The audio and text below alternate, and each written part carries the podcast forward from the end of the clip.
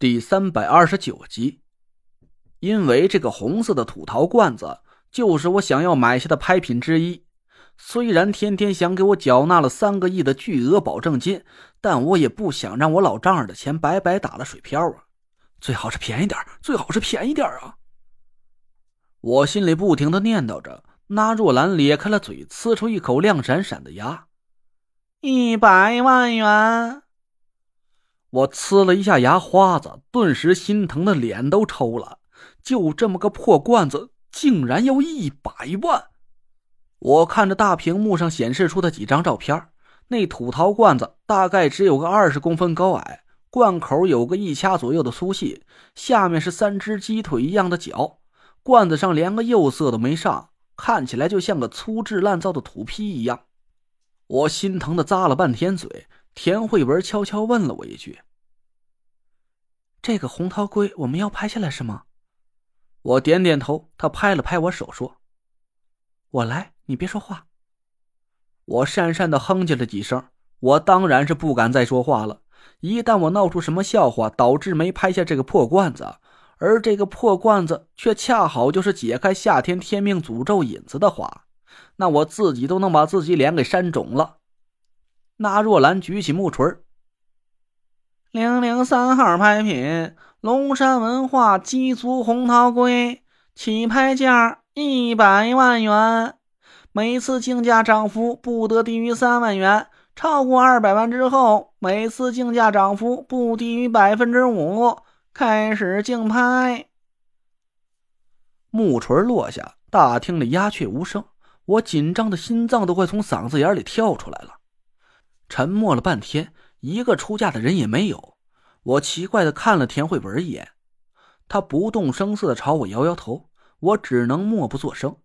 反正他是拍卖场上的老手，我一切听他的，准没错。一百二十万。大厅里突然冒出一个声音，我紧张的回头看了一眼，只见刚才和孙侯大战了一场的九号贵宾牛夫人举起了手里的牌子。人群里响起了叽叽喳喳的声音，好像是大家都在讨论这个陶罐子到底有没有价值。刚才田慧文跟我说，这个牛夫人可能会是那若兰请来的托现在看起来还真像。这破陶罐子半天没人稀罕要，我还以为我们能捡个底价货呢，却没想到这牛夫人这时候冒了出来，把价格一下提高了二十万。我恨恨地瞪了他一眼，心想。不管你是牛夫人还是小甜甜，都不是什么好东西。一百二十三万。后排传来了一个声音，有人试探性的跟了个价格。我的心脏正在绞痛呢。牛夫人马上又举起了牌子，一百六十万。大厅里顿时骚动了起来。大家看牛夫人跟价跟的这么痛快，都纷纷猜测这个红桃贵。很有可能会具有比较高的价值，一百七十万，一百七十五万，我出一百八十八万。大厅里顿时热闹了起来，举牌竞价的人一下就冒出来五六个，一个叫价比一个高，我气得眼泪都快下来了。你说你们跟着瞎凑什么热闹啊？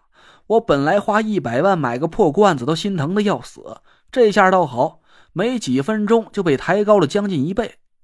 牛夫人还不算完，继续跟那几个人抬价，直到他喊出了三百万的价格时，竞价的人就只剩了一个。那个人犹豫了一下，喊了个三百一十五万的价格。这时，我耳边突然一响，一道熟悉的声音回响在大厅里：“三百八十万！”啊！我下意识的一声就喊了起来，回头一看，果然，田慧文高高举起三号牌子。我气得差点当场跳起来，他这是疯了呀！且不说这破罐子到底值不值这么多钱，人家那若兰刚才明明就说过了，超过二百万之后可以跟百分之五啊！他为什么一下子把价格喊得这么老高啊？这个败家娘们啊！田慧文不动声色的给我使了个眼色，我只能扭着脸继续观察他和牛夫人之间的战局。田大小姐，大手笔呀！牛夫人笑了笑，又举起了九号牌子。但这个物件啊，我也挺喜欢的，得罪莫怪。四百二十万，四百八十万。田慧文毫不犹豫的举起了牌子，我倒吸了一口凉气，心都在滴血。牛夫人也愣了一下，她迟疑了半天，还是举起了牌子。六百万。我已经捧着心脏是痛不欲生了，这么个破尿罐子一样的破玩意儿，这才不到十分钟就抬高了足足六倍的价格。我正紧闭着眼等着田慧文叫出让我更心疼的价格的时候。突然，田慧文停住了竞价，回过头看着牛夫人，坏笑了一声。看来牛夫人对这件红桃龟是情有独钟啊。那也罢，我就割爱相让好了。嗯，我一下就瞪大了眼看着田慧文，这这这这这开什么玩笑啊！费了半天劲，他却把这个东西让给了牛夫人了。一旦这玩意儿就是解开夏天天命诅咒的东西，怎么办呢？其实这时候不光是我傻了眼，连牛夫人的表情也定格了。他张大嘴看着田慧文，脸色煞白，眼珠子瞪得都快掉出来了。我对田慧文是挤眉弄眼的使眼色，她却朝展台方向稍微撇了撇嘴。我疑惑的回过头去一看，展台上的那若兰也是一脸不敢置信，她呆呆的举着木锤，娘里娘气的笑容僵在了脸上。田慧文故意朝那若兰清了清嗓子，那若兰这才回过神来，勉强挤出一个笑容。九九号贵宾出价六百万，还有继续竞价的吗？他叫了几声，大厅里却没有一个人举牌。他抽搐着脸皮举起了木锤。六百万一次。我悄悄回头看了看牛夫人，她也是一脸的绝望。我终于明白了，田慧文说的都是真的。那个牛夫人果然就是那若兰的托。他以为田慧文不管多少钱都会抢下这件拍品，所以肆无忌惮的举牌加价。没想到田慧文却在叫到六百万高价的时候突然收手。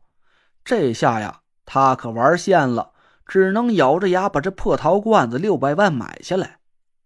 虽然牛夫人没有什么损失。这笔钱肯定是要找纳若兰报销的，但是我想纳若兰肯定是不爽啊！本来这玩意儿可以卖个不错的价格，现在却砸在了自己手里。只是我心里还是有点暗暗担心，生怕这个陶罐就是跟夏天有关的解煞引子。突然我心里一动，难道田慧文还留着后手？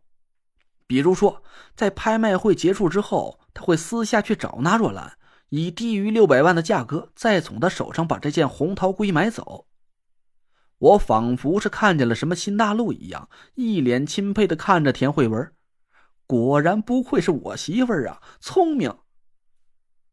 我脸上的表情就和打翻了的油漆桶一样，一会儿变一个颜色。田慧文却不知道我在想什么，他奇怪的朝我瞟了一眼。那若兰沮丧的嗓音传了过来。六百万两次，六百万，六百三十万。就在这个时候，田慧文突然又举起了手里的牌子，我的嘴张得简直能塞进去一只拳头。我目瞪口呆地看着田慧文，是三观碎了一地呀。